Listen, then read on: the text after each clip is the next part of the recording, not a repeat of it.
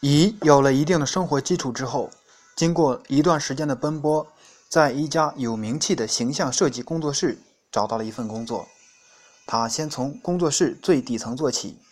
又经过两年，由于他设计的发型独特、前卫、时尚，便成为那家工作室首席形象设计师，专门给成功的女士、明星做形象设计。又过了一年。乙已经成为这座城市知名的形象设计大师，许多知名人士、明星都成为他固定的客户。于是，乙自己开了一家形象设计室，他一个月的收入比甲一年的收入还多。又是三年过去了，乙在这个城市已经拥有了名车豪宅，而甲依然不咸不淡的维持着自己的小店。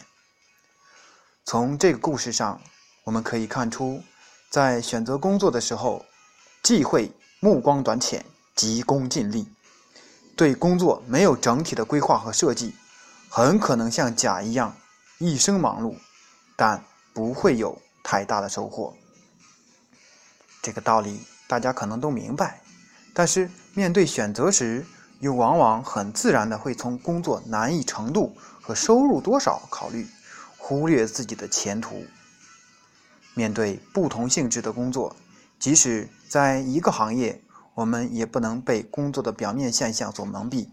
要知道，工作不仅仅是用来维持衣食住行的，对工作的认识和选择会影响到我们的一生。特别是二十几岁的人，更要好好考虑一下，不仅仅要简单的考虑工作本身。还要把它作为自己人生的一部分，或者把它当做我们人生棋局里的一步棋才行。有些工作，我们认为对自己的现在十分有利，没有挑战，没有压力，还有不错的收入，于是欣然接受。